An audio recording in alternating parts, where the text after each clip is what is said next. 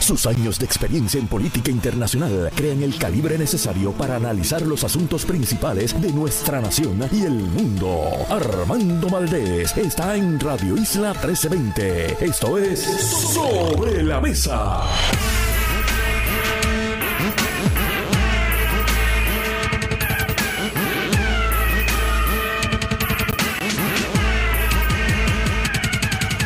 Buenos días Puerto Rico, soy Armando Valdés, usted escucha sobre la mesa por Radio Isla 1320. Hoy en Sobre la Mesa Pablo José Hernández Rivera, candidato del Partido Popular Democrático a la comisaría residente, estará con nosotros como colaborador bisemanal de este espacio. Además, Rosa Seguí, colaboradora semanal, todos los viernes. Ella está aquí defendiendo los derechos civiles de todos los puertorriqueños y las puertorriqueñas. Hablamos con ella por supuesto, sobre el tema de la semana, las expresiones tan desafortunadas y atroces del todavía presidente de Proyecto Dignidad, César Vázquez, donde cuestionó si la comisionada residente estaba efectivamente embarazada o no. Hablamos con ella sobre lo que esto significa para la mujer en la política puertorriqueña. Además, estará con nosotros Melissa Santana, directora ejecutiva de la Corporación de las Artes Musicales, para hablar sobre el concierto en honor al 65 aniversario de la Orquesta Sinfónica de Puerto Rico. Y en el último segmento estará con nosotros Federico López para hablar sobre los Juegos Panamericanos y cómo ha sido el desempeño de Puerto Rico en el medallero hasta este momento. Todo eso y por supuesto como todos los días, de lunes a viernes, el mejor análisis de todos los temas para hoy, 27 de octubre del 2023. Son las 8 y 2 minutos de la mañana. Los asuntos del país tienen prioridad. Por eso llegamos a poner las cartas sobre la mesa. Vamos a poner las cartas sobre la mesa de inmediato. Hay varios temas que quiero discutir en la mañana de hoy. Eh, comenzando, por supuesto, con una noticia que me parece ha copado todas las primeras planas de los rotativos la alegación de culpabilidad de ya hoy convicto Pablo Casellas en el asesinato de su esposa Carmen Paredes. Hay una columna muy interesante y voy a remitirlos a la misma para que analicen el asunto. En la página 35 del periódico El Nuevo Día de hoy la firma el amigo Irán Sánchez Martínez, ex juez del Tribunal de Apelaciones, fue también juez del Tribunal de Primera Instancia, por tanto habrá visto muchísimos casos similares. Y él plantea que lo que está haciendo la defensa de Pablo Casellas es haciendo una alegación de culpabilidad bajo la eh, bajo el estándar jurídico de lo que en inglés se conoce como un Alford plea, una alegación de culpabilidad tipo Alford. Y esto fue una persona en un caso criminal en el estado de Carolina del Norte que alegó culpabilidad por conveniencia, pero continuó estableciendo esa persona y su defensa que él era inocente. Y las autoridades eh, estadounidenses, el Tribunal Supremo de Estados Unidos, ha llegado a la conclusión y establece el precedente de Alford que efectivamente ese tipo de alegación es permitida. Una alegación donde la persona dice, yo me estoy declarando culpable, pero es únicamente porque me quiero ahorrar los costos de abogados, porque quiero ya cerrar este capítulo de mi vida, porque me van a ofrecer una sentencia más leniente y por tanto me conviene el yo asumir la culpa en este caso, pero, pero, estoy asumiéndola únicamente para fines jurídicos y para fines de conveniencia, no porque yo esté admitiendo la comisión del acto. Y eso, por lo visto, es lo que está haciendo Pablo Casella. Juzgue usted si usted entiende que eso es correcto o no. Y la defensa de Pablo Casellas ha planteado que ya en el espacio de aproximadamente unos seis años, él podría estar nuevamente en la libre comunidad, que ellos no se van a dar por vencidos, que la ley establece, la ley de reorganización del Departamento de Corrección, que Pablo Casella tendría derecho, una vez haya extinguido el 25% de su pena de 45 años de cárcel, tendría ya derecho a solicitar libertad bajo palabra con una serie de bonificaciones y demás que podrían otorgársele mientras esté en la cárcel y restándosele ya los seis años y seis meses aproximadamente que estuvo en la cárcel cuando recayó un veredicto de culpabilidad no unánime de un jurado, 11 a 1, cuando primero se llevó a juicio este caso. Así que eso es lo que está sobre la mesa con el caso de Pablo Casellas. Yo creo que es una gran tragedia familiar, yo pienso mucho en las eh, dos hijas de esta pareja que se han mantenido del lado de su padre, o sea, se han mantenido apoyándolo a él. Entiendo incluso que estuvieron ayer en el tribunal con él, tienen que haber sabido ya en ese momento que se iba a estar haciendo esta alegación de culpabilidad. Pienso mucho en ellas y por supuesto en el resto de las personas que tanto habrán sufrido la pérdida de esta madre, de esta hija, de esta hermana, de esta tía, de esta sobrina, de esta amiga. Vamos a hablar sobre otros temas. Quiero tocar la decisión de la comisionada residente, Jennifer González, que la reseña hoy José Delgado en el periódico El Nuevo Día, de apoyar la elección de Mike Johnson a la presidencia de la Cámara de Representantes. ¿Y por qué creo que es importante discutir esto? Bueno, Mike Johnson, que es ahora el Speaker del Congreso, Mike Johnson es uno de los miembros más radicalmente de derecha que tiene la delegación republicana. Yo sé que aquí cuando uno dice es republicano, eso quiere decir, pues es una persona de derecha, conservadora. Pero aún dentro del Partido Republicano hay una gama, un abanico de posibilidades de cuán conservador, cuán republicano ustedes. Y Mike Johnson está en el extremo de ese abanico de posibilidades, en el extremo a la derecha de ese abanico. Es una persona que ha dicho y hecho eh, comentarios homofóbicos. Es una persona que ha dicho que los proveedores de terminaciones de embarazo, médicos que practiquen terminaciones de embarazo por cualquier razón, eh, que esas personas debería condenársele esencialmente a trabajo forzoso, a la esclavitud, forced labor,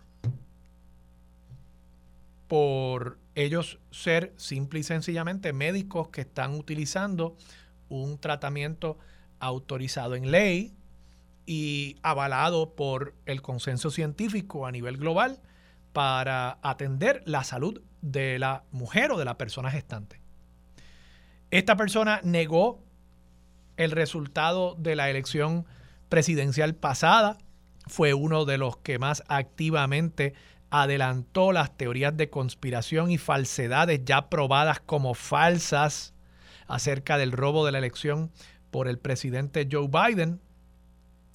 Y quizás lo peor del caso es que este individuo, Mike Johnson, al que la comisionada residente le dio su voto para elegirlo como speaker de la Cámara, aunque sea un voto ceremonial, es más, precisamente por ser un voto inocuo, un voto que realmente no tiene gran peso, la comisionada residente puede asumir unas posturas quizás un poco más de principios, de convicción, pero no la comisionada residente a través de su carrera política, yo creo que ha demostrado una flexibilidad intelectual, ideológica y filosófica impresionante.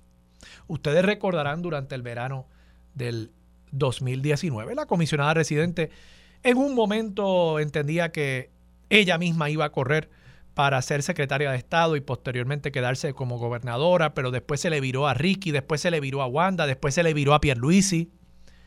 Y así ha sido. Incluso, como ustedes sabrán, la encuesta del periódico digital Noticel, que recién fue publicada, apunta a que un por ciento importante, creo que era algo así como 30% de la base del Partido Nuevo Progresista, uno de cada tres PNPs, entiende que la comisionada, comisionada residente es una persona desleal, que no es otra cosa que decir que es una persona traicionera. Y uno puede entender, ¿verdad?, esas traiciones a otras personas, porque al final del día tampoco es que los políticos son monjitas de la caridad, Pero me parece que la peor traición, la peor deslealtad que se puede tener es con los principios y con las convicciones de uno. Y entonces la comisionada residente no parece tener un ancla fija que la que la fije en posición, que diga yo esta convicción, esta prioridad, esta visión que yo tengo acerca de Puerto Rico, acerca de cómo deben ser las cosas, es inamovible. No, la comisionada residente con estas decisiones que toma parece ser una veleta.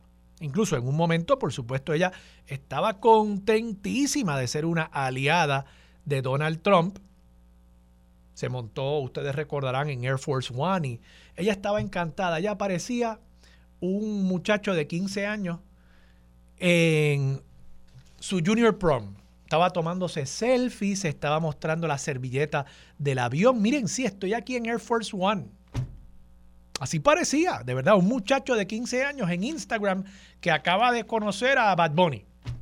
Ella estaba así con el avión, porque de paso nunca se vio una foto de ella en el avión con Trump. Quizás sí, no sé, quizás esa la olvidé. Pero ella con el avión estaba fascinada, eso nos quedó claro. Pero entonces cuando Trump incitó a una revuelta en el Capitolio el 6 de enero del 2021. Ahí se le viró y dijo que nunca más votaría por él, pero ya recientemente dijo, bueno, si vuelve a ser candidato, si vuelve a ser candidato, pues yo lo reevalúo de nuevo. Entonces, es siempre unas posiciones acomodaticias y yo creo que por eso la comisionada residente se ha ganado, bien ganado de paso, ese, ese carimbo de que es una persona desleal, y traicionera. Y de nuevo, la peor traición es con tus propias convicciones como ser humano, con lo que tú crees en tu fuero interior. ¿Y por qué insisto en eso? Bueno, porque es que vamos a decir que uno pueda excusar el que la comisionada residente vote por Mr. Johnson.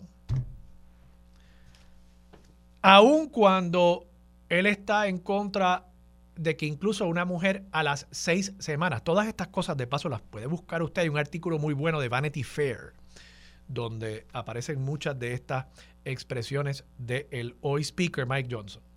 Él dijo que las mujeres, y presentó legislación a estos efectos para que las mujeres no puedan tener el derecho a una terminación de embarazo, incluso a las seis semanas de embarazo. A las seis semanas de embarazo, la mayoría de las mujeres no saben todavía que están embarazadas. Así que Así de extremista es él con el tema del aborto. Pero uno podría excusar eso porque uno podría decir, bueno, pues quizás la comisionada residente cree en eso. Lo de el asalto al Capitolio el 6 de enero, pues mira, quizás ella podría decir, eh, hay visiones encontradas sobre lo que pasó ese día. Y si Mike Johnson entiende que Trump válidamente ganó la elección, pues derecho tiene a eso. Pero lo que es inconcebible es que Jennifer González vote por este caballero cuando él, la pasada sesión legislativa, votó en contra del proyecto de ley 8393. ¿Cuál era ese, ese, proyecto? Ese es el famoso proyecto que ella coauspició con Nidia Velázquez para adelantar un proceso para la resolución del estatus de Puerto Rico. Un proyecto que a todas luces favorecía al movimiento estadista. Eso hay que decirlo y reconocerlo porque excluía el Estado libre asociado y las definiciones que hacía de la independencia y de la libre asociación. Yo soy de los que estoy convencidos que si se le ponía realmente al pueblo de Puerto Rico, la estadidad iba a ganar por 80%. Y usted puede diferir de mí. Pero aquí el movimiento soberanista apoyó ese proyecto, aquí el movimiento independentista apoyó ese proyecto. Así que uno tiene que dar por buenas las definiciones que están ahí, que son definiciones que efectivamente reflejan el parecer de esos movimientos ideológicos en Puerto Rico acerca de la definición de esas alternativas de estatus. Pero esas alternativas, por ejemplo, en cuanto a la libre asociación, dice que el pacto se puede cancelar, se puede dar por terminado por cualquiera de las dos partes en cualquier momento sin el consenso de la otra parte. Por tanto, Estados Unidos al día siguiente de firmar el pacto para salir de nosotros, podría decir, bueno, pues ya hasta aquí llegamos, amigos. Suerte, suerte ahí.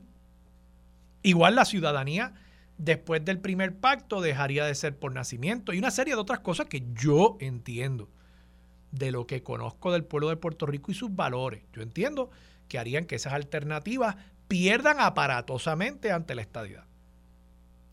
Así que era un buen proyecto para el movimiento estadista y la comisionada residente le ha votado a favor a Mike Johnson, que le votó en contra al proyecto de ella en la Cámara de Representantes. Entonces yo digo, pero el propósito de Jennifer González en ir a Washington no era la consecución de la estadidad. ¿Dónde se descarriló Jennifer González? Ella no pertenece a un partido que cacarea mucho de ser un partido ideológico, partido pro estadidad, que el fin de su partido es ese, que el día que se consiga la estadidad deja de existir el PNP porque habrán logrado su objetivo. Pues Jennifer González, ah, Jennifer González quien también dijo que iba a crearle una crisis a Estados Unidos, para que a partir de esa crisis Estados Unidos se viera obligado a reaccionar a la petición de estadidad de Puerto Rico. Pues aquí tenía una oportunidad al menos, al menos de hacer parecer que estaba creando una mini crisis. No, yo estoy en contra de Mike Johnson porque saben que él no apoyó la estadidad para Puerto Rico. Y si él quiere mi voto, él va a tener que decirme que está comprometido con un proceso para darle a los ciudadanos americanos de Puerto Rico la alternativa de escoger su futuro político. Y esto es un asunto de derecho, esto no es un asunto de republicanos o demócratas. Pero no, no hizo eso. No hizo eso con la razón de ser de la colectividad a la que ahora ella está aspirando a presidir. Y por eso creo que muchos de esos PNP, amigos PNP, que la han etiquetado como una persona desleal, traicionera, al menos en cuanto a sus propios principios, tienen razón. Quiero hablar también sobre esta determinación de Javier Jiménez de finalmente oficializar su candidatura a la gobernación por el partido Proyecto Dignidad. Y de paso, antes de pasar ese tema, quiero que quede claro también que se le ve la costura cuando Jennifer González se rasga las vestiduras con las expresiones de César Vázquez, pero no hace lo propio con las expresiones de Mike Johnson. ¿ah? Entonces a Mike Johnson sí lo apoya, una persona que probablemente comparte en 99% de los temas la visión de Proyecto Dignidad y de César Vázquez, y que ha dicho cosas que también atentan contra la mujer y contra los derechos de la mujer y contra el derecho de la mujer a decidir sobre su cuerpo, no dice nada sobre Mike Johnson. Eso también hace que se le vea la costura a veces a el histrionismo. Y de paso, que yo he sido, creo que yo he sido de los más críticos de César Vázquez, de los más críticos de César Vázquez. Pero me parece que la comisionada residente, igual que pasa con Manuel Natal, igual que pasa con Juan Dalmao, o sea, es una cosa de que yo defiendo a los míos y yo me ofendo y me indigno cuando tocan, aunque sea con un pétalo de rosa, a los míos. Pero cuando es al contrario, pues... Y yo creo que eso la gente lo ve, eso la gente lo ve. Javier Jiménez oficializa su candidatura a la gobernación y a presidir Proyecto Dignidad, lo hizo ayer y además, por lo visto, estuvo presente en la actividad de erradicación de candidatura Elizabeth Torres. Yo creo que cuando se supo que Elizabeth Torres podría ser compañera de papeleta de Javier Jiménez a la comisaría residente, yo creo que en el PNP tienen que haber montado un disco pari.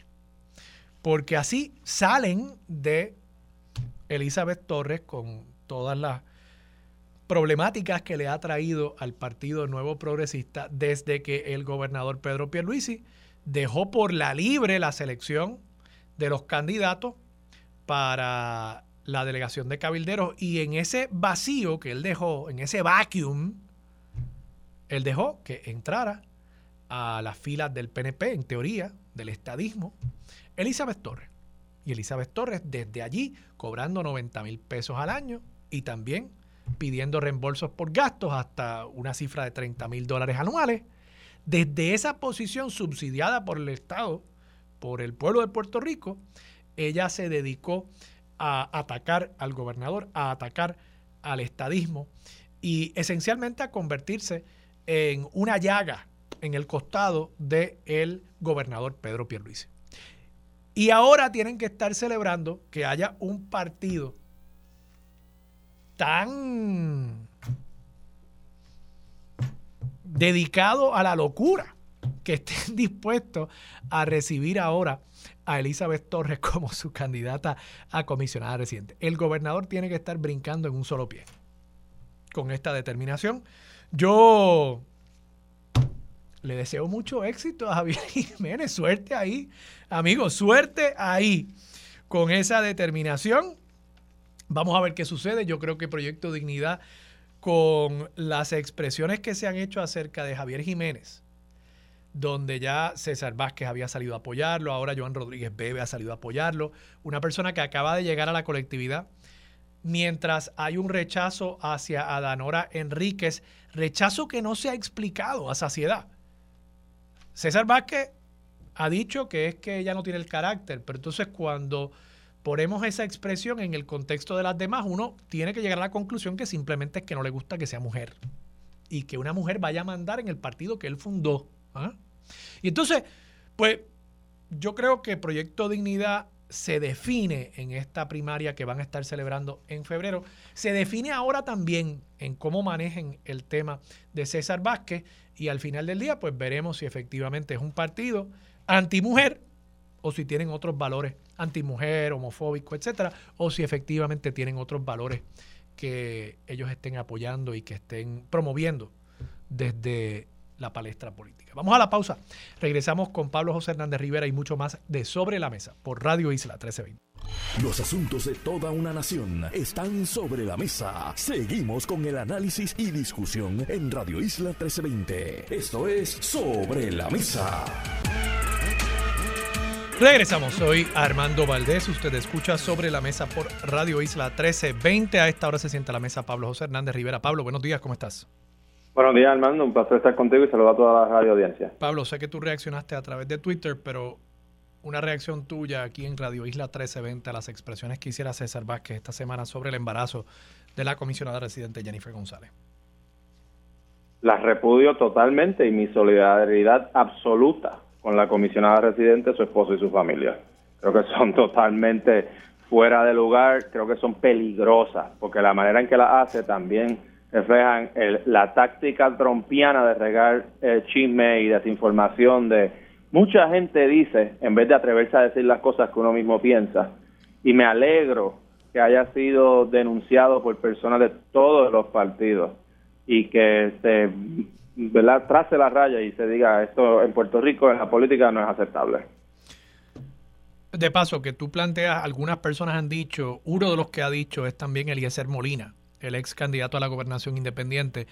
han habido personas que han preguntado, bueno, pero ¿y por qué no ha habido el mismo revuelo con Eliezer Molina? Bueno, uno, en mi caso, yo genuinamente no sigo ni veo nada que haga Eliezer Molina, porque creo que no es una persona responsable, no es una persona seria, y pues no veo por qué me estaría informando a través de Eliezer Molina. Pero una vez me entero, pues pues sí, es repudiable también. Claro, Eliezer Molina es una persona que lo que tiene es una cuenta de Facebook, ¿no? Entonces yo creo que hay que hacer la distinción. Eliezer Molina, pues sí, hay gente que lo llama para entrevistarlo, yo personalmente no, pero pues es un tipo que está opinando en las redes sociales. Y, también lo que pasa es que muchos de los loquitos que antes se paraban en la esquina a decir que el mundo se está acabando, eh, pues, esa gente se ha trasladado a Twitter, ¿no? Entonces, pues yo, para mí, eh, eso es lo que pasó con Eliezer Molina, se trasladó de la esquina de la calle a, las redes sociales. Sí, es repudiable, claro que sí, pero está en nosotros, en los medios de comunicación, decidir si, si le damos espacio a, a, Eliezer Molina o no, y cada cual tiene derecho a decidir si le da espacio o no. En el caso de César Vázquez, César Vázquez es presidente de un partido que incluso es hasta financiado ese partido en alguna medida por el pueblo de Puerto Rico en la medida en que tiene empleados en la Comisión Estatal de Elecciones, como mínimo, ¿no? eh, y como presidente de partido, pues yo creo que el estándar es otro, es distinto al loquito que está tuiteando o haciendo lives desde su casa a través de Facebook.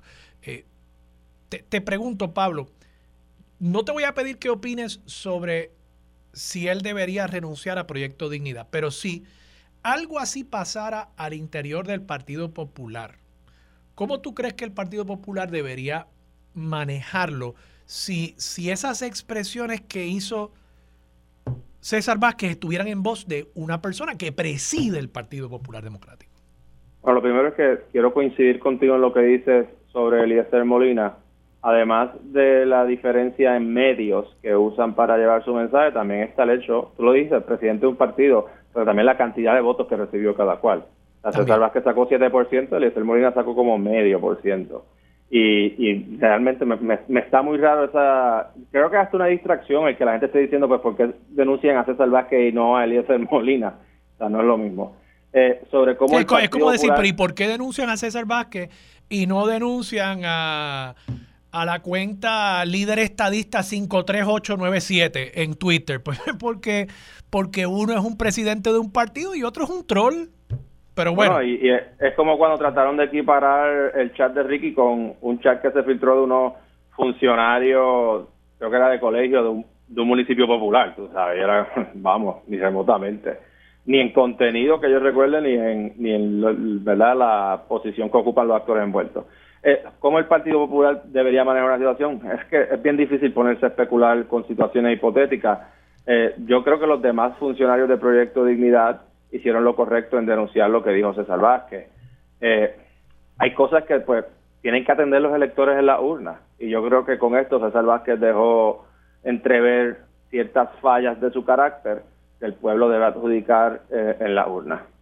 ¿Tú, ¿Tú crees que el partido, o sea, tú crees que Proyecto Dignidad apela a un grupo de puertorriqueños y puertorriqueñas, electores que tienen una visión machista. O sea, ¿tú, crees que eso es parte del ADN? Eh, eh, no es, ¿cómo es que dice? No es un bug, es un design element de, de la aplicación que es Proyecto Dignidad. No quiero decir que Proyecto Dignidad como institución sea una institución machista, pero sí puedo decir que pues es el partido donde los machistas más cómodos se pueden sentir o cuando decían en el 2004, no es que todos los PNP son corruptos, pero es que todos los corruptos son PNP.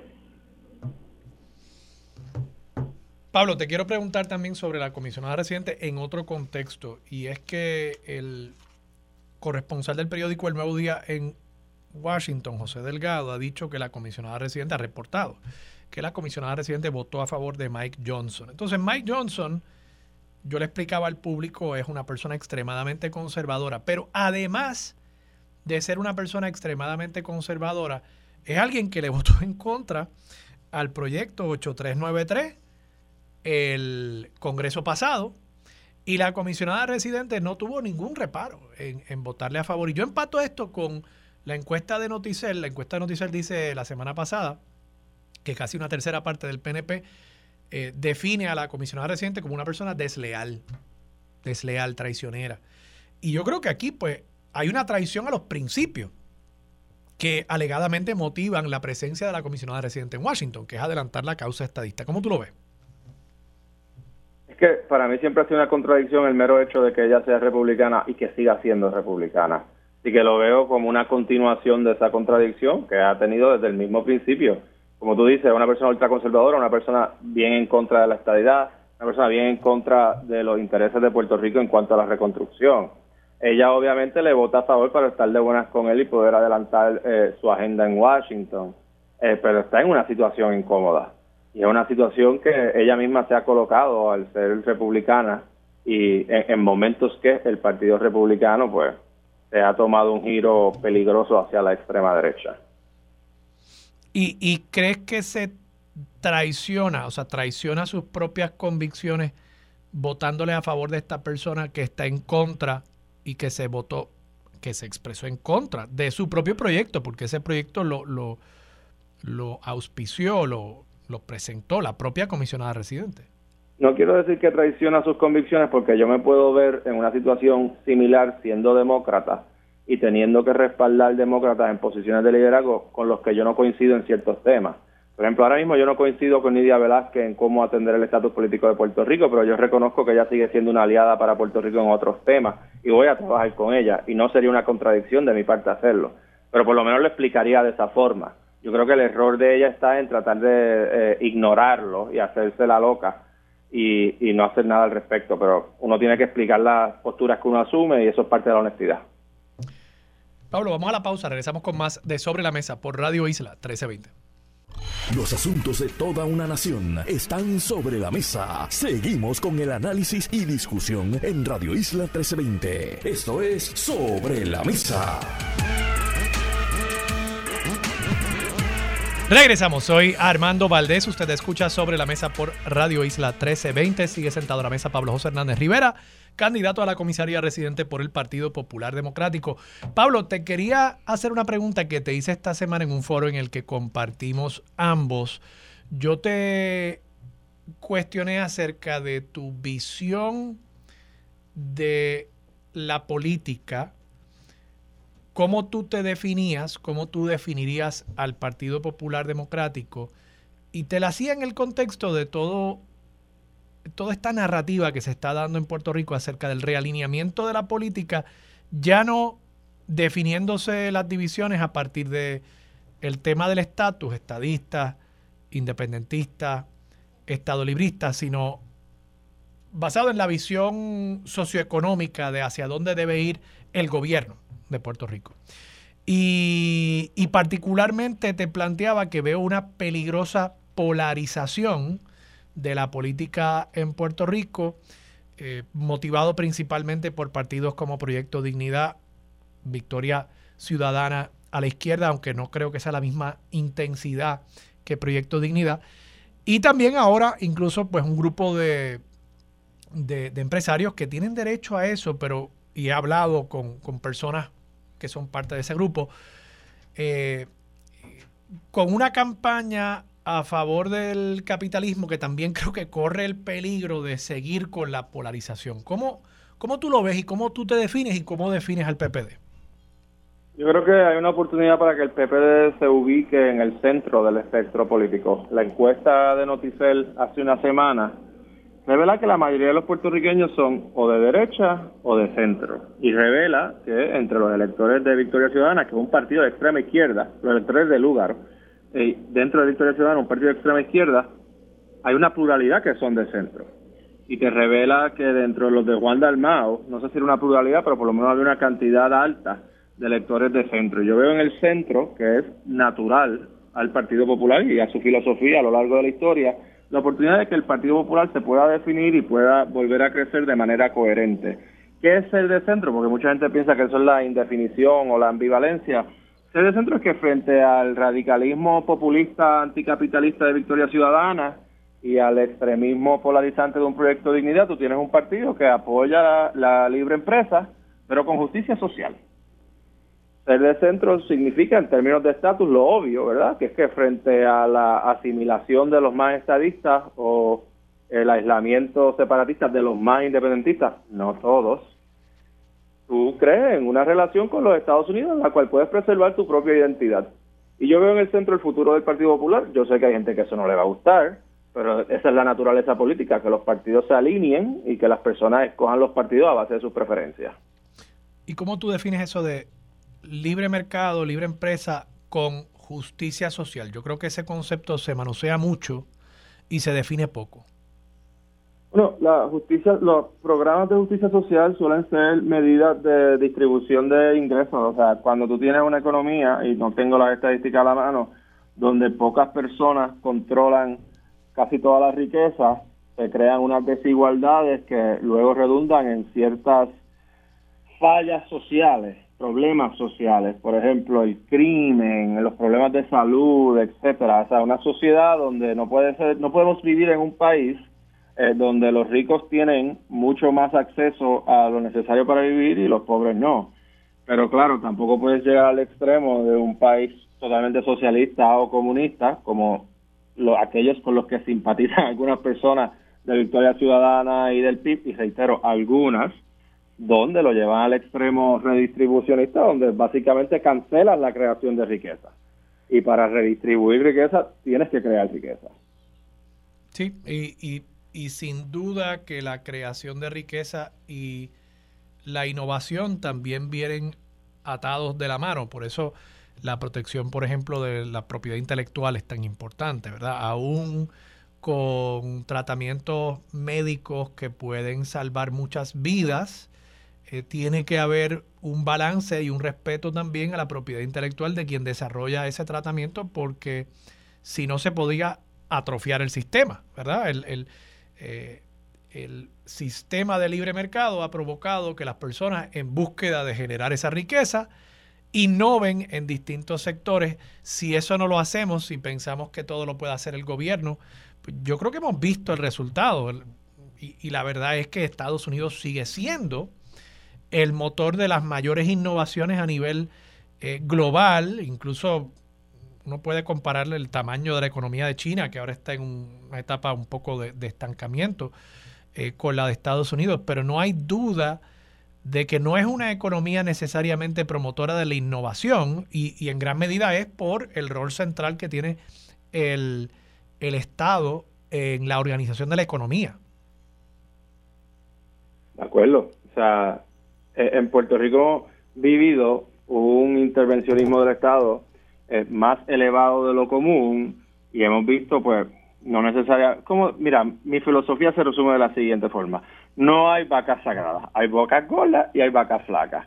Y hay que subir la marea para todo el mundo y corregir las injusticias que surjan para que nadie se ahogue cuando esa marea suba. Pablo, mencionaste la encuesta de Noticel. ¿Qué, te pareció a ti? Eh, creo que no midieron la carrera por la comisaría residente a nivel de Puerto Rico. Sí preguntaron entre los electores del PNP sobre los candidatos que preferirían y una pluralidad eh, apoyó una posible candidatura del PNP, eh, una posible candidatura de Ricardo Rosselló. ¿Cómo tú lo ves? Como veo cuando el republicano, en el Partido Republicano una mayoría apoya la candidatura de Donald Trump. A veces en las primarias los afiliados apoyan a los peores candidatos para la elección general. Pero también creo que es un resultado del factor reconocimiento, ¿verdad? No necesariamente, primero que no es un apoyo contundente, estamos hablando de un tercio, pero también está el aspecto de que los demás candidatos parece que no ninguno ha podido sobresalir y pues ellos van por default hacia Ricardo Rosselló, que es el único el único o el más que conocen. Sí, eh, y, y para ti, ¿tú crees que sería un candidato idóneo? Yo no creo que sería idóneo porque desde que ganó Donald Trump, yo pensaba que Donald Trump era un candidato idóneo para asegurar la victoria del Partido Demócrata y terminé con Donald Trump de presidente. Así que yo no me atrevería a decir que sería un candidato idóneo. Sí creo que sería el candidato más débil del PNP. Sí. Bueno, y habla bien de ti el que reconozcas que todo político tiene que ir con un saco para ganar y uno para perder. Eh, y que existe la posibilidad. que fíjate, hoy Qué curioso que diga eso, porque es el cumpleaños de mi papá y pues estaba yo pensando en... Eh, uno publica siempre en las redes sociales y eso, y una de las cosas que yo quería resaltar era que eh, una de las cosas que él me enseñó en vida es que en política hay que saber ganar y hay que saber perder. De acuerdo, de acuerdo, eso es bien importante y, creo que es reflejo también de, de una introspección y una humildad, ¿no? Como, como ser humano, uno saber, eh, saberse limitado, saberse eh, como todo ser humano que tiene sus defectos eh, y, saber que siempre alguien puede superarlo a uno. Eh, eso es parte de, yo creo, ser un, adulto mínimamente consciente. otros elementos de la encuesta, Pablo. Iba a decir anuncio político no pagado. Pero gracias. Otro, otro elemento importante, Pablo, de esa encuesta es que colocó a Jesús Manuel Ortiz eh, con un número de apoyo eh, significativo, 44%, creo que es el número que vi. 42, 42. 42, 42%. Todavía no un 50%, pero 42% y eh, una, una ventaja por encima del próximo, que creo que era Luis Javier Hernández, con un 17%, algo en esa línea, pues bastante holgada. Eh, ¿te, ¿Te sorprendieron esos números? No me sorprendieron porque es lo que yo he percibido en la calle desde la elección para presidente y yo dije varias veces en tu programa, el que gane la presidencia probablemente se perfile como el favorito para la gobernación. Eso no quiere decir que esos números estén escritos en piedra, los números en primarias suelen ser bien volátiles y bien difíciles de medir, pero sí coinciden con la impresión que tengo. Y algo que he querido resaltar sobre esos números es que en Puerto Rico y en la prensa impera esta narrativa del Partido Popular en crisis, del Partido Popular inestable, del Partido Popular sin liderazgo. Entonces Jesús Manuel Ortiz saca 42% en la encuesta de Noticel, que es lo mismo que saca Jennifer González en el PNP y nadie cuestiona si Jennifer González es líder dentro del PNP.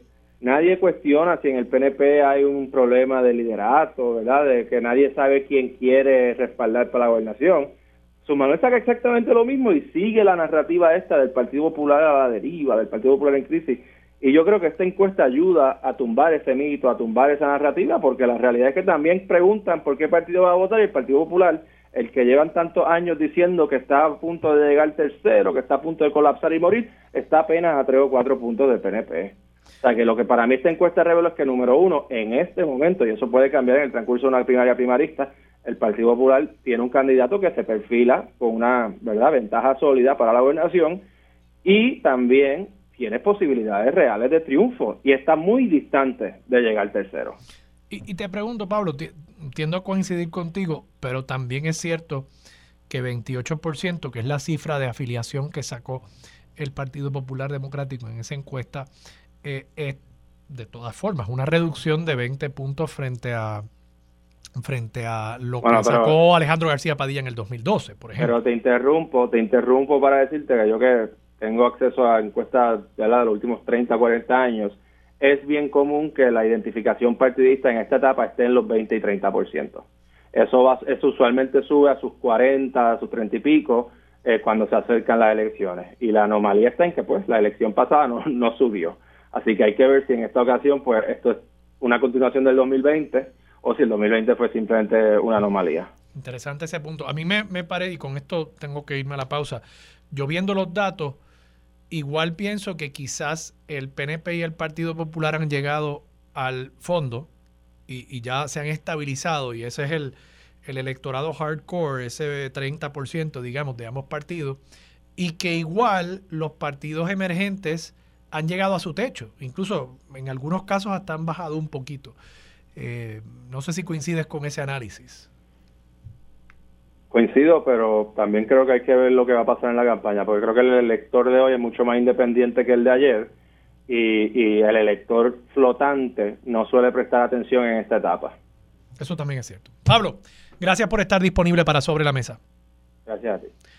Era Pablo José Hernández Rivera, candidato a comisionado residente del Partido Popular Democrático. Vamos a la pausa, regresamos con más de Sobre la Mesa por Radio Isla 1320. Su compromiso con la justicia social, los derechos humanos y la equidad la convierten en pieza clave para discutir los temas sobre la mesa. Ahora se une a la mesa la licenciada Rosa Seguí Cordero.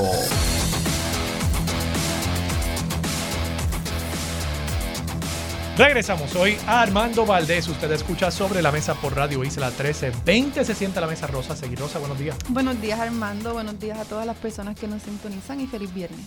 Igualmente, feliz viernes. Ya estamos ahí. Yo, salgo de aquí. Bueno, tengo que trabajar todo el día e incluso estoy en directo y sin filtro por la tarde, a las 6 de la tarde. Pero ya después de eso saldré corriendo a mi casa para descansar este fin de semana. Rosa, esta semana, por supuesto, César Vázquez, el presidente de Proyecto Dignidad, vuelve a la carga contra la mujer. Hay que decirlo de esa manera. No es solamente contra la comisionada residente, es contra la mujer. Y tengo que insistir que uno no puede entender esta expresión fuera del contexto en el que se da él es presidente de Proyecto Dignidad.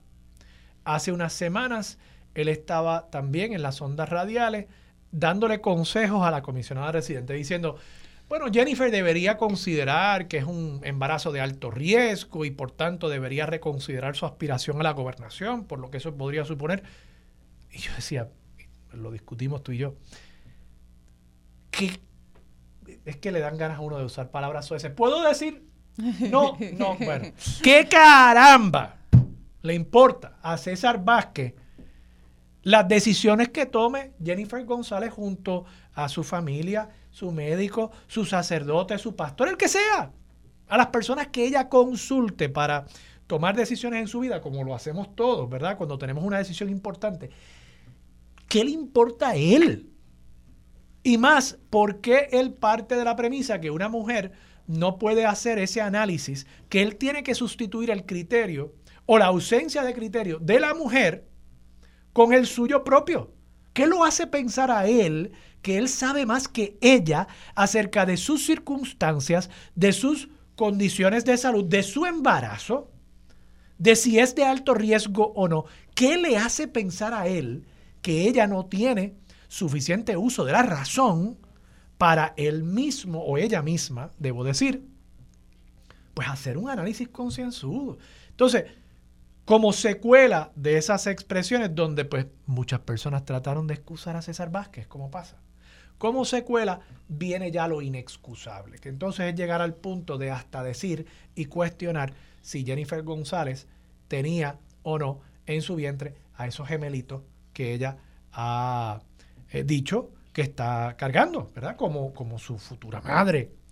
Eh, y, ya llegamos al punto entonces de, de, violentar la dignidad de esa persona, no la comisionada residente, de esa persona, de esa mujer, de ese ser humano. Porque estamos poniendo en duda, o sea, estamos diciéndole, usted ha cometido un fraude con algo tan íntimo como, y, y que debería ser objeto de tanta alegría como el comenzar una familia. ¿Cómo tú lo ves, Rosa? Lo veo terrible, ¿verdad? Para contestarte rápidamente lo que siento. Eh, y, creo que comenzaste muy acertado al decir que esto no es ni para defender ni para atacar a una persona en específico, incluyendo a, a César Vázquez. Aquí de lo que estamos hablando es de, del machismo y de la violencia de género que existe en Puerto Rico, que no podemos eh, ignorar que existen todos los espacios, en absolutamente todos los espacios de Puerto Rico va a existir machismo, violencia, y es por la falta de educación, ¿verdad? Por, no saber de qué manera debemos comportarnos, qué es lo, adecuado o no. Eh, en este caso, eh, sí, hace semanas que estuvo el presidente del Partido Proyecto Dignidad, del partido político, ¿verdad? Para, porque decimos Proyecto Dignidad y quizás no, no entendemos para otras personas que nos están escuchando, es un partido político en Puerto Rico eh, ultraconservador y de, y de derecha, eh, no de centro derecha, de derechas.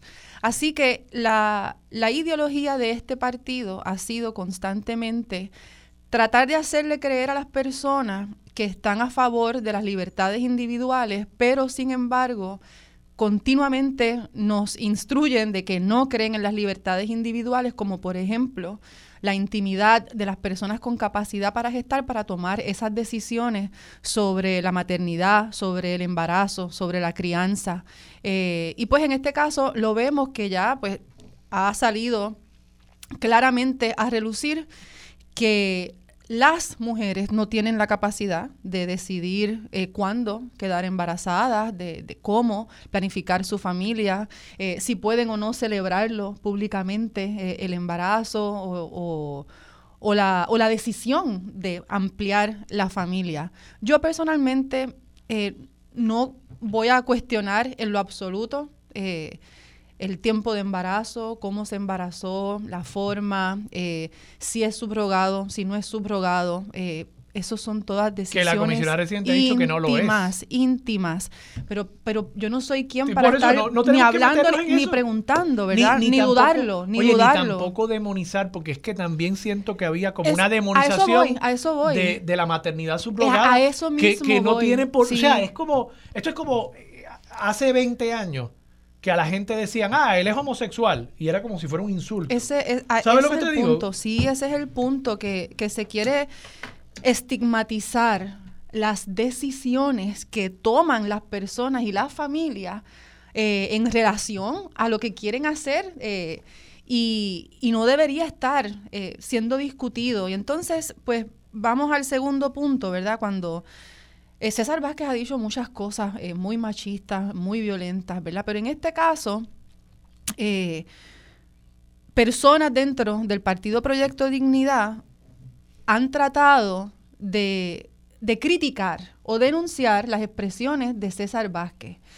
Por ejemplo, tengo aquí en, Metro que la, senadora de Proyecto Dignidad, eh, es una cita, ¿verdad? Y lo voy a leer, dice, toda opinión o cuestionamiento en torno al embarazo de una mujer, incluyendo el de aquellas en la vida política, es inapropiado y nunca debe ser parte del debate político. Eh, estuve contigo en ABC, ¿verdad? Y, y mi respuesta a eso es que para llegar a esa conclusión hay que hacer un análisis con perspectiva de género para poder concluir, como correctamente hizo en esta ocasión la senadora, de que lo que le está sucediendo, los ataques, el discrimen contra Jennifer González son por ser mujer. ¿verdad? Es una violencia de género que un hombre no recibe, que no tiene que ver con los hombres y que no va a pasar. Sin embargo, eh, tan reciente como hace 17 minutos, eh, la senadora ha dicho, Jennifer González dice que es provida, pero que no va a hacer nada para proteger la vida desde el vientre materno, así cualquiera. Así que nuevamente vemos, ¿verdad? Eh, lo que realmente cree Proyecto Dignidad no es eh, alegar de que no se debe entrar en la vida íntima, en el derecho íntimo de las personas con capacidad para gestar, sino que nuevamente está atacando a Jennifer González en relación a su embarazo, en relación al embarazo de otras personas, en relación a la decisión tan íntima, privada y a veces hasta difícil eh, de las personas con capacidad para gestar para hacerlo. Así que eh, mi llamado había sido a que Proyecto Dignidad fuera consistente ¿verdad? En, el, en el derecho, en, el, en la defensa de los derechos de las personas con capacidad para gestar, de no hablar del embarazo de nadie, incluyendo en la vida política, pero sabemos que si ha habido un tema en el cual han intentado en sobre 12 ocasiones eh, interferir con las decisiones íntimas de las personas gestantes ha sido con el embarazo. Eh, así que pues no, no duró muy poco el el mensaje que estaba intentando llevar Proyecto Dignidad de defender la intimidad de las personas, pero ya ese velo se cayó. Eh, así que no hay nada que buscar para las personas gestantes ni para la comunidad LGBTIQ eh, con Proyecto Dignidad. Eso simplemente está muy claro, atentan contra nuestros derechos y libertades. Eh, yo creo que uno de los partidos políticos, Movimiento Victoria Ciudadana, presentó una legislación para establecer esa política pública a favor del derecho esencial a, cuidados de salud y sexual, incluyendo las terminaciones de embarazo como un servicio esencial de salud. Eh, y tenemos que movernos en esa dirección porque van a continuar, como ha dicho Proyecto Dignidad, como dijo hace escasamente 20 minutos, van a continuar interfiriendo y tratando de quitarnos los derechos existentes en Puerto Rico a las mujeres y personas gestantes. Rosa, tú, tú mencionas también el tema de la comunidad LGBT y, yo he estado planteando en el programa que me parece que el problema, no, creo que esto sea un, lo dije en la entrevista con Pablo José hace unos minutos, no creo que esto sea un bug del, del, programa. Un bug es como cuando uno está usando un programa en la computadora y, hay un error, ¿verdad? Provoca un error. Yo creo que esto no es un error en la programación de Proyecto Dignidad, esto es parte del diseño de la programación de Proyecto Dignidad. Está en el ADN de Proyecto Dignidad esta visión antimujer, machista y homofóbica. El 20 de febrero del año 2020, yo creo que te lo he planteado anteriormente, pero hay que volver a esto, hay que recordarle a la gente. 20 de febrero del año 2020, quedaban dos o tres semanas para que se decretara el inicio de la pandemia y el lockdown en Puerto Rico. Benjamín Torres Gotay le publica una entrevista a, a, César Vázquez en el periódico El Nuevo Día.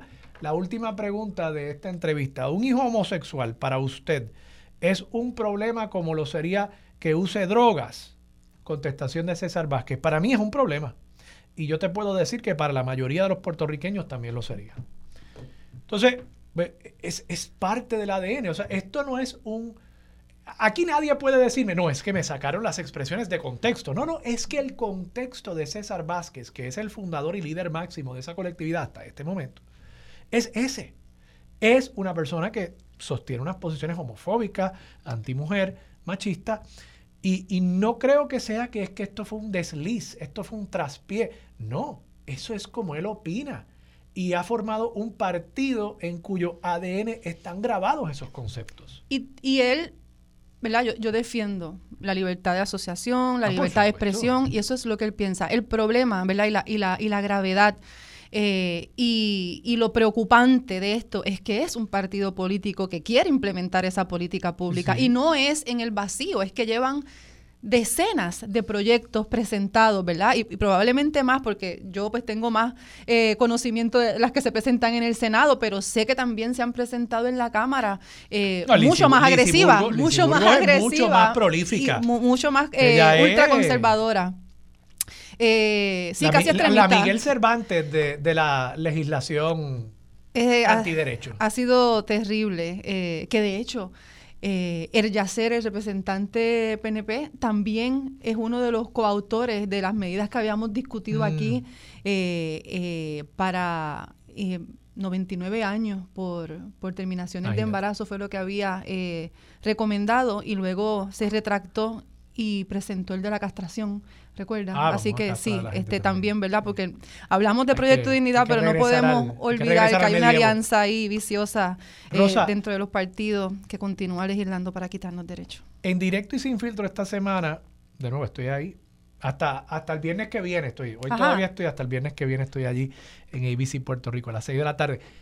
Esta semana, Rosa, tú dijiste algo en el contexto de esta conversación sobre las expresiones de César Vázquez que, fue una genialidad y no se me había ocurrido, que la manera en que uno analiza esto es precisamente para entenderlo correctamente, y creo que tienes toda la razón, hay que analizarlo utilizando la perspectiva de género. Al día siguiente tuvimos en el programa también a la doctora Ada Álvarez Conde. Y Ada dijo, y, va en línea con lo que tú planteaste, pero lo llevó un poquito más eh, pueblerino, campechano. Ella dijo, ¿cuándo fue la última vez que usted escuchó a un analista político, a un periodista, a un opositor político, preguntarle a un hombre, oiga, ¿y su esposa no está embarazada? ¿Usted va a tener gemelos? ¿Y usted cree que usted puede correr una campaña eh, estando a punto de recibir gemelos? Usted no debería dedicarse a otra cosa. Y el cuidado de sus hijos, ¿por qué usted no va a cuidar a sus hijos? Exigimos mucho más de las mujeres. Eh, fíjate, de nuevo, ella lo puso. Estuve con ella, ah, estás confundiendo, fue el mismo panel. El mismo día? Ah, pues, pues, pues, pues, fue el mismo día. Sí, sí, lo escuché. Yo hago eso a cada rato y mi esposa se, pone. Eh, pues fue el mismo día. Y, y, en efecto, o sea, tú lo dijiste, quizás utilizando el término académico, ella lo dijo poniéndolo en, en un caso concreto, un ejemplo, ¿no? Pero es la verdad perspectiva de género, y quiero que lo expliques tú, Rosa, pero yo lo voy a poner a mi manera. Perspectiva de género no es otra cosa que uno mirar una situación como esta y preguntarse, oye, esas preguntas y esos cuestionamientos y esos señalamientos que se le hacen a Jennifer González, ¿se le harían a un candidato varón? ¿O se le han hecho en el pasado a un candidato varón?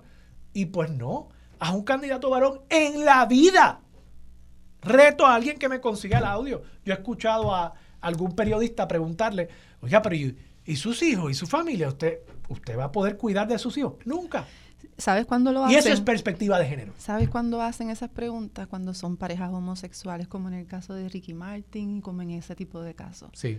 Así que vemos un discrimen de género, donde todo lo que parezca es ser mujer femenino, ¿verdad? Que es uno de los discrímenes más grandes que recibe la comunidad LGBTIQ, se le quiere entonces imponer un discrimen basado en el género. Y eso es terrible y tenemos que dejar de hacerlo. Eh, así que yo también añado, hay un ejercicio que se hace para determinar si un, si un anuncio de cualquier marca, de cualquier cosa, eh, usted ve a una mujer y si intercambia la figura de esa mujer por un hombre y le parece ridículo, es machista. Es, por ejemplo, las mujeres en bikini anunciando un carro. Si usted pone a un hombre en bikini, todo maquillado, todo tremendo, anunciando un carro, va a parecer que es ridículo.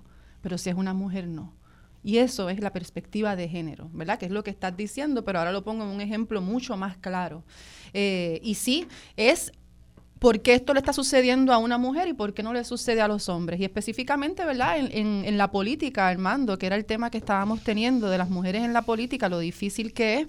Jonathan Lebrón trajo el ejemplo de Alexandra Lúgaro, que para mí es uno de los, de los ataques eh, más terribles cuando se trajo a su hija menor de edad, eh, ¿verdad? Y estuvieron meses hablando, criticando eh, y vulnerabilizando a una menor de edad y a Alexandra Lúgaro, ¿verdad? Como, como medida, estrategia política.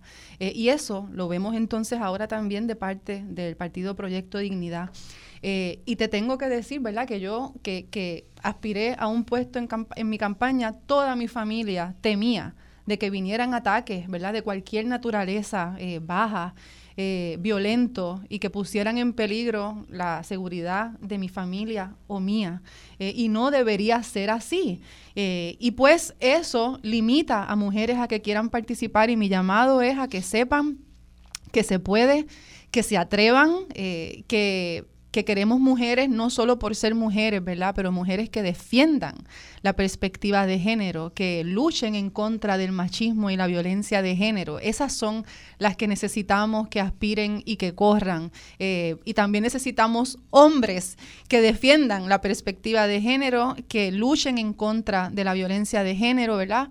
Eh, y queremos hacer esa distinción. El, feminismo es un movimiento que trata de resistir estos ataques, no es un movimiento violento, eh, eso de querer ser más eh, o que están buscando mayores beneficios, mayores eh, derechos, ¿verdad? no se trata de eso, eso es muy simplista, es porque no tenemos las mismas oportunidades, ¿verdad? Aun cuando las leyes hablan de no discrimen, de no discrimen por sexo, por género, en el lugar de trabajo, en el servicio público, lo vemos constantemente y lo vemos todos los días. Eh, así que me parece que ya la, defensa que estaba tratando de hacer el Partido Proyecto Dignidad se cayó con, con los nuevos ataques que hay sobre la defensa de, los derechos sexuales y reproductivos de, las mujeres eh, y esperamos que más personas se tiren al ruedo político, eh, más mujeres que estén dispuestas a continuar dando la batalla en contra de, todos estos ataques para que podamos sentirnos seguras, libres, ¿verdad?, eh, en todos los espacios. Rosa, tú le pediste consistencia a Proyecto Dignidad y te tengo que hacer esta pregunta también siento que en el caso del Partido Independentista puertorriqueño, Juan Dalmao por lo menos, que se proyecta como el próximo candidato a la gobernación, yo no he visto una expresión suya sobre este tema. Eh, entré a su cuenta de Twitter ayer y acabo de hacerlo ahora. No hay ninguna expresión. Los últimos dos tweets de él son sobre una actividad que tuvo en, una institución universitaria en Arecibo.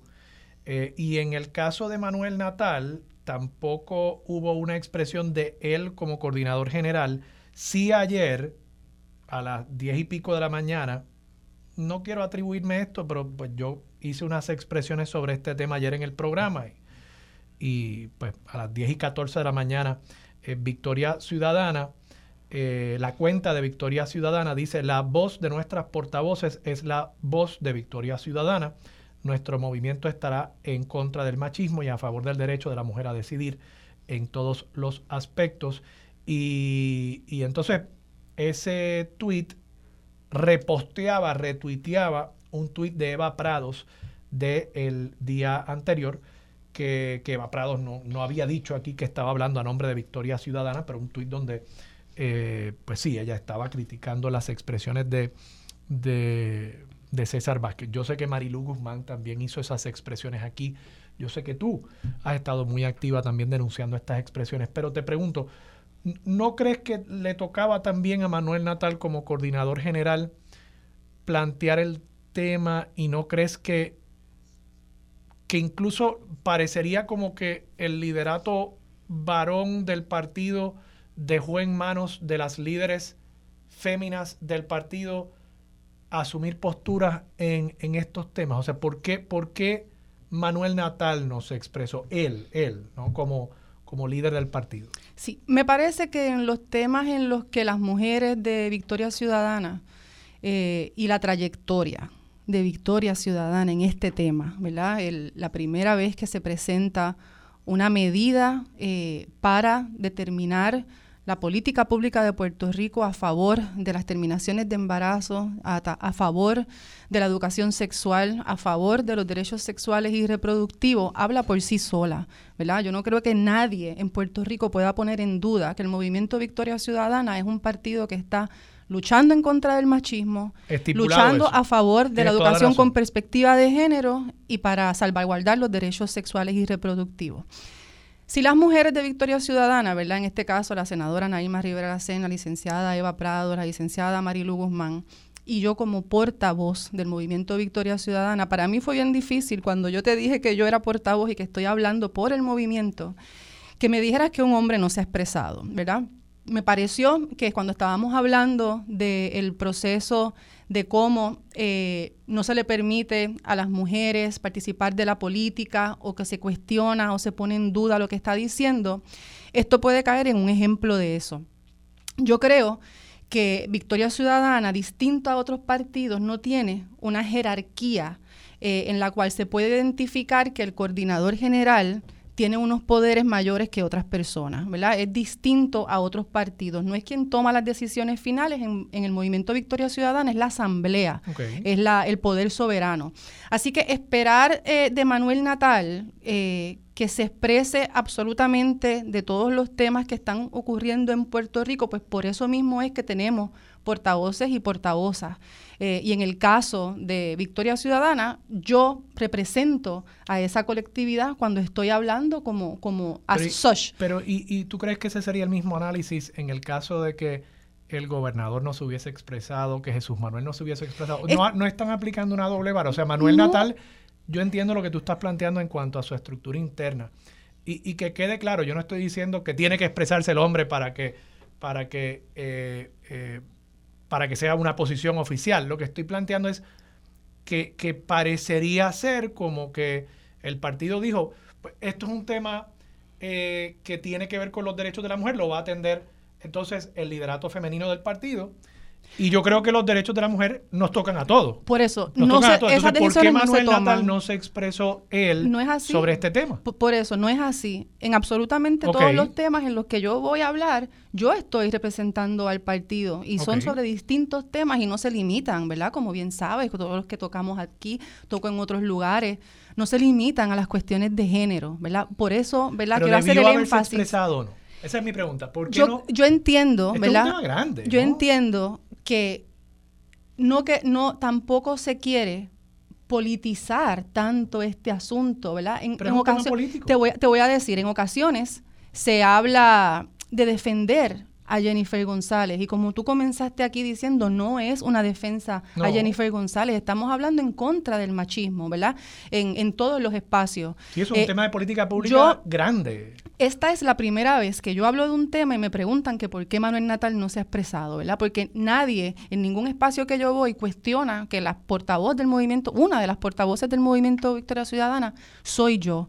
Y yo creo que Victoria Ciudadana está bien clara, yo no sé cuántos partidos políticos lo tienen, pero nuestro programa, nuestra agenda urgente, nuestros principios éticos defienden eh, los derechos humanos, ¿verdad? Y dentro de los derechos humanos están los derechos reproductivos y sexuales. Así que no debería quedar en duda de qué es lo que se defiende y solo hay que ver, ¿verdad? El historial de lucha, de propuesta de nuestra agenda para decir. Yo no dudo, yo no dudo y, y estipulo eso, yo no dudo que ustedes tienen una agenda creo, y una agenda muy valiosa en cuanto a este tema, pero creo que hay una doble vara. Creo que hay una doble vara.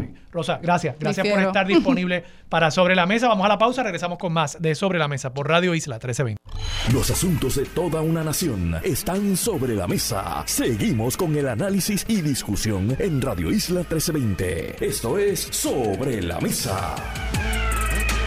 Regresamos, soy Armando Valdés, usted escucha sobre la mesa por Radio Isla 1320 y a esta hora está con nosotros Melisa Santana, la directora ejecutiva de la Corporación de las Artes Musicales. Directora, buenos días, ¿cómo está? Muy buenos días, ¿cómo están? Gracias por tenernos en el programa hoy en la mañana. Gracias, gracias a usted por estar disponible. Directora, celebra 65 años de historia la Orquesta Sinfónica. Creo que el concierto es este fin de semana.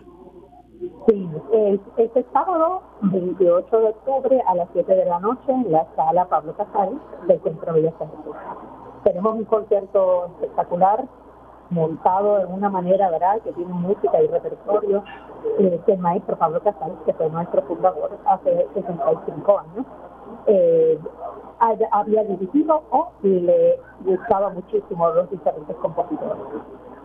Así que tenemos solistas puertorriqueños, tenemos eh, una obra con la que vamos a abrir el programa de que fue comisionada para Cecilia Casal, que es un compositor joven puertorriqueño Carlos Carrillo, eh, y tenemos eh, la obra de Aaron Copland, eh, Lincoln que tiene ¿verdad? un mensaje de paz y unidad, igual que la novena sinfonía de Beethoven, que es donde vamos a tratar el. Directora, y hábleme un poco de la historia de la Orquesta Sinfónica. La orquesta se funda hace 65 años. Eh, ¿Quiénes fueron las figuras eh, más eh, protagónicas en ese proceso? ¿Por qué se funda? ¿Cuán, cuán común es que eh, un país relativamente pequeño como el nuestro tenga una orquesta sinfónica del calibre mundial que la que tenemos? Pues la orquesta la funda el maestro Pablo Casal. al llegar a Puerto Rico, él trae el Festival Casal y de ahí surge eh, poco a poco eh, creando la Orquesta Sinfónica de Puerto Rico, en la cual va integrando músicos puertorriqueños como por ejemplo la familia Figueroa, que es un baluarte enorme en la música clásica en Puerto Rico y lo más seguro fueron los maestros de cuerda de la mayoría de los que están en la Orquesta Sinfónica de Puerto Rico o tocando fuera de Puerto Rico en otras orquestas en muy importantes al igual luego la familia Hutchinson y muchos más eh, músicos puertorriqueños. Actualmente la Orquesta Sinfónica de Puerto Rico, el 97% de sus músicos son puertorriqueños y eso es, ¿verdad? Eh, comparado con otras orquestas nosotros estamos por encima. ¿verdad? Eh, es un orgullo decir que son músicos que han salido del conservatorio, es otra de las tres cosas que el maestro Pablo Casal incluyó y creó ¿verdad? en Puerto Rico, el Festival Casal, la Orquesta Sinfónica y el Conservatorio de Música de Puerto Rico. Eh, ¿Por qué somos ¿verdad? una orquesta tan eh, buena ¿verdad? en el sentido de musicalmente?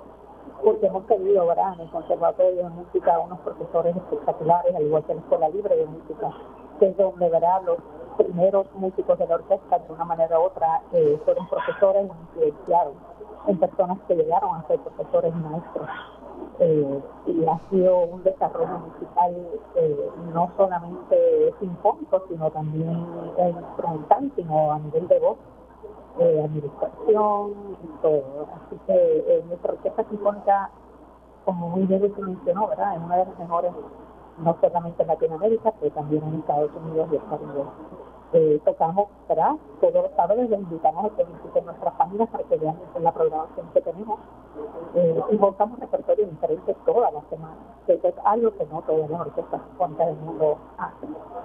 Así que eh, el repertorio que montamos también tenemos, ¿no? No solamente música clásica, también tenemos una temporada pop en la cual se ha desarrollado para poder traer públicos nuevos a la orquesta que no ha venido a. Que la orquesta surgió, ¿verdad? Como les mencioné, con el Pablo Casares, que fue integrando músicos puertorriqueños de Vista Libre, ¿verdad? De la familia Figueroa, Hutchinson, etcétera. Y tenemos lo que, ¿verdad? Tenemos hoy día músicos maravillosos, graduados con bachilleratos, maestrías, doctorados, de comparte, ¿verdad? De nuestra orquesta sinfónica y maestros también en el conservatorio de entonces, entonces el, el, el Festival Casals predata eh, la Sinfónica, o sea, la Sinfónica nace de, de, del Festival Casals. La Sinfónica nace porque la crea el maestro eh, Pablo Casals. Él llega a Puerto Rico y lo primero que hace es el Festival Casals, por eso era en los veranos porque invitaba a colegas de él personas que obviamente lo admiraban alrededor del mundo, ¿verdad? de diferentes orquestas. Ahí entonces se decide crear la Orquesta Sinfónica de Puerto Rico, que tenía algunos integrantes ¿verdad? que venían a tocar con él, y otros músicos que fueron invitados poco a poco, como la familia Figueroa y otros músicos puertorriqueños de Caribe. Pero sí, el Festival Casal, nosotros cumplimos 65, el Festival Casal cumple 68, 69. Bueno, y el concierto es entonces la cita para este concierto de aniversario 65 años de la Orquesta Sinfónica es mañana. ¿Todavía hay boletos disponibles, directora? Todavía hay boletos disponibles. Los pueden hacer tanto en tiquetera como en la boletería del Centro de Artes. Eh, Muy bien, y la cita es mañana a las 7 de la noche, ¿correcto? Mañana a las 7 de la noche lo esperamos, va a ser una noche mágica, eh, celebración y le dedicamos este aniversario a nuestros músicos de la orquesta. ¿Y va a estar dirigiendo eh, eh, Maximiano? El maestro Maximiano Valdés va a ser el director de esta noche. Muy bien. Yo siempre digo que él es primo mío, no, no es primo realmente, pero obviamente eh, quiero, quiero arrimarme a un genio como él eh, y, un músico tan distinguido como él que lleva ya 15 años en Puerto Rico, ¿no? 15 años en Puerto Rico y ha hecho una transformación bien grande en la orquesta eh, de sorpresa siempre ha sido buena, pero está, yo creo que en este momento tal vez en uno de sus mejores puntos en términos musicales, ¿verdad? Tenemos, ha habido un cambio de generación también, así que eh, está sonando, creo que uno de sus mejores puntos. Y maestro Máximo Valdez ha tenido que ver con mucho bueno, directora, muchísimas gracias por estar con nosotros esta mañana. Ya lo saben, el concierto es mañana en la Sala Sinfónica Pablo Casals en Santurce y los boletos están disponibles todavía a las 7 de la noche mañana, 65 aniversario de nuestra Orquesta Sinfónica, un orgullo patrio para Puerto Rico. Era Melissa Santana, la directora ejecutiva de la Corporación de Artes Musicales. Vamos a la pausa, regresamos con más de Sobre la Mesa por Radio Isla 1320. Los asuntos de toda una nación están sobre la mesa. Seguimos con el análisis y discusión en Radio Isla 1320. Esto es Sobre la Mesa.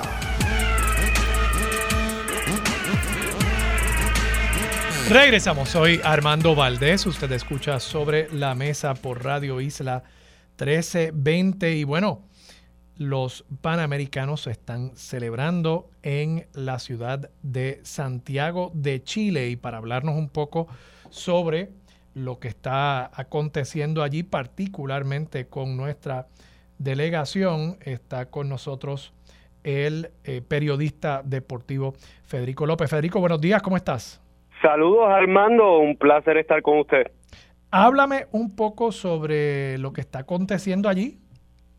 Pues mira, hasta el momento seis medallas de bronce para Puerto Rico, muy bien encaminada nuestra delegación para lo que es esta meta para estos panamericanos, un poquito atípicos porque son fuera de calendario, lo podemos decir así, eh, unos panamericanos que acostumbrados a hacer durante el verano por el frío que hay durante el invierno allá en Chile, se atrasaron un poquito y son en verano allá en Chile, lo que nos pone a nosotros un poquito fuera de calendario para contar con nuestras máximas estrellas como Yamin Camacho Queen, Aiden Owens del Hermes, pero Puerto Rico muy bien encaminado y con muchas más opciones para medallas.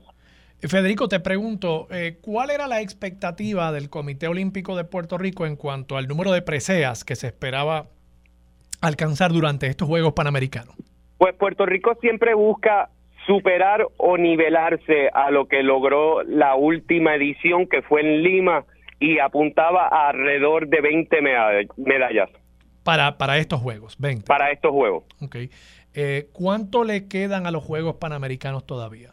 Pues los Juegos Panamericanos cierran el 5 de noviembre, pero todavía hay deportes que siempre son una buena oportunidad para Puerto Rico a sumar medallas.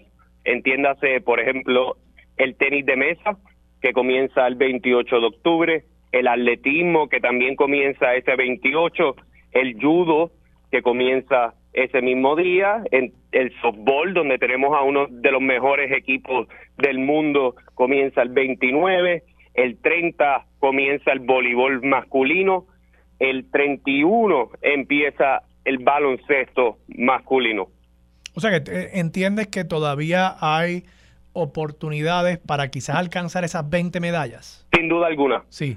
Sin duda alguna tenemos por ahí a Adriana Díaz, que se busca convertirse en la mejor atleta en la historia de los Panamericanos. Está a dos medallas de hacer historia y convertirse y ser la atleta con más medallas en, en los Panamericanos. Eh, eh, ¿La atleta puertorriqueña o atleta punto? Atleta puertorriqueña. Atleta puertorriqueña. Eh, Federico, y, te pregunto, obviamente los puertorriqueños somos grandes fanáticos del, del baloncesto. ¿Cómo se ve nuestro equipo nacional de baloncesto?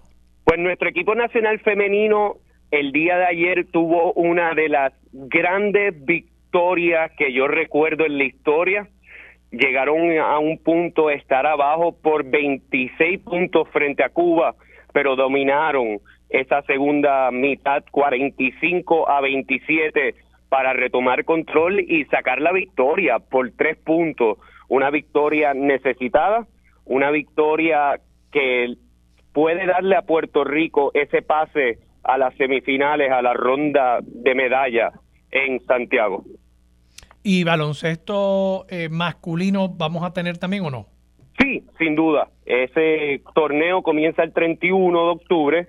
Vamos con un equipo joven, con proyección a futuro, con una linda variedad, variedad de veteranía, juventud, proyección a futuro y otros equipos eh, importantes, por ejemplo, en ese torneo, eh, Estados Unidos está enviando un equipo, eh, como los llaman ellos, Dream Team, o esto es un equipo más amateur?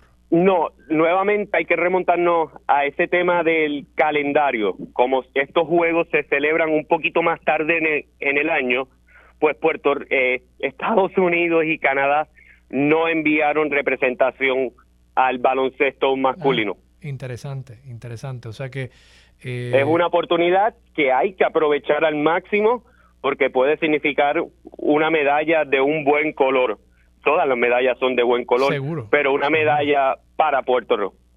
Eh, eh, Federico, y te pregunto, las seis preseas que ya tenemos, ¿en qué disciplinas han sido? Y, y, háblame un poco de, de, los atletas que han estado ya subiendo el podio. Pues mira, tenemos una, yo diría una linda variedad de medallas. Tenemos a Arely Medina, Luis Gabriel Colón, que ganaron en la modalidad de Pum de Taekwondo. Hmm. Hicieron lo propio en equipo, en mixto. Tenemos a Steven Piñeiro, que ganó medalla en la modalidad de Park de Skateboard. Tenemos a Nilson Gilbert, que en sus primeros Panamericanos, en su primera final ganó medalla para Puerto Rico, eso fue con en caballo con arzones, y Ashlian Lozada sumó medalla de bronce para Puerto Rico en el boxeo. Y con esa victoria en cuartos de final se convirtió en la primera mujer boricua en clasificar al boxeo de unas Olimpiadas. Ashlian estará en París 2024. Excelente. Y, y ya que lo traes, ¿cómo cómo estos Juegos Panamericanos nos posicionan de cara a los Juegos Olímpicos del año próximo y particularmente con esta cercanía. De nuevo, tú has insistido mucho en el impacto que ha tenido el calendario, que estos Juegos se estén celebrando tan tarde en el año, ¿verdad? Estamos ya en octubre, cerrarán los Juegos en noviembre. Eh, eh, ¿Cómo esto podría impactar también el entrenamiento de algunos de estos atletas que ya en menos de un año van a tener que estar compitiendo de nuevo al más alto nivel mundial. Yo creo que el entrenamiento de un atleta olímpico nunca termina. Pueden haber pausas, pueden haber breves descansos, pero una un atleta que tiene esa posibilidad de representar en específico a Puerto Rico en el más alto nivel deportivo no se detiene pensando en esa meta. Hay atletas, por ejemplo, que Ashleyan tuvieron la oportunidad de asegurar esa clasificación en Santiago, pero hay otros atletas, por ejemplo, el baloncesto femenino comienza su ruta hacia París el mes de noviembre, en las últimas semanas de noviembre en Colombia, donde tienen un preclasificatorio olímpico. O sea que hay todavía opciones de otros atletas sumarse a la lista de Puerto Rico para ser parte de París 2024. Interesante. Y, y estos Juegos Panamericanos en algunas disciplinas cualifican a atletas para las Olimpiadas? Sí, ese es el caso de Achilian, que el boxeo en todas sus categorías, pero en específico en la de Ashlian, clasificaba a todos los semifinalistas a esas Olimpiadas de París. Hay otros deportes como por ejemplo el atletismo, la natación, donde se buscaban esas marcas para clasificar y asegurar un espacio en París. Federico, yo no soy una persona que siga tan de cerca como tú el deporte, obviamente, pero me equivoco en pensar que las boxeadoras, ¿verdad? El boxeo femenino eh, a este nivel quizás se está destacando hasta más que el boxeo masculino, donde Puerto Rico tiene tanta historia, ¿verdad? La, mayoría de nuestras medallas olímpicas, por ejemplo. Eh, eh, yo me atrevo a decir que sí. Sí. Pero entiendo que es en este caso específico hay que resaltar lo que hicieron Ashleyan y Stephanie Piñeiro. Stephanie Piñeiro llegó a su último combate lesionada con una seria enfermedad que luego se confirmó que era piedra en los riñones y se trepó como quiera al cuadrilátero para dar combate y así lo hizo, dejó, me atrevo a decir, su alma y su cuerpo sobre el cuadrilátero representando a Puerto Rico y se han visto esos combates femeninos mucho más vistosos que los combates masculinos. Por último, eh, ¿cuál es tu, si tuvieses que escoger uno o dos atletas que podrían hacer que suene la borinqueña allá en, Santiago, eh, ¿cuáles tú escogerías en este momento? Adriana Díaz. Adriana Díaz. Adriana Díaz, que regresó recientemente al, rank, al top 10 del ranking mundial de tenis de mesa, tiene muchas oportunidades de colgarse, yo diría, una o más medallas. Interesante. Puede ser hasta tres. ¿Todas, de oro o, una o dos de oro? Yo creo que una, dos de oro. Dos de oro. Y pueden cambiar los colores en el resto. Interesante. Bueno, pues Federico, eh, ojalá que sea así. Nuestro, nuestros mejores deseos para todos los atletas, todos, todos, todos, todos, hasta los que no ganen una medalla. Ustedes nos están representando allá y este es un país que vive orgulloso de ustedes y agradecido de todo el sacrificio que ustedes hacen para representar a Puerto Rico a ese nivel. Federico, gracias a ti también. Gracias a ti y yo creo que eso que dijiste al final es lo más importante. No importa lo que pasa, estos atletas sacaron de su tiempo para poner la bandera y a Puerto Rico en alto. Y eso es lo más que me da alegría, que yo puedo ser parte mínima pero llevar las hazañas de nuestros atletas todos los días a partir de las 12 del mediodía por telemundo.2, telemundopr.com. Así que la invitación está servida. Nuestros atletas están dando el máximo y nosotros tenemos que hacer lo mismo por ellos. Federico, muchas gracias. Muchas gracias a ti. Federico López Jr., periodista deportivo, como ustedes saben, de Telemundo. Vamos a la pausa, regresamos con Mili Méndez. Dígame la verdad, es lo próximo aquí en Radio Isla 1320.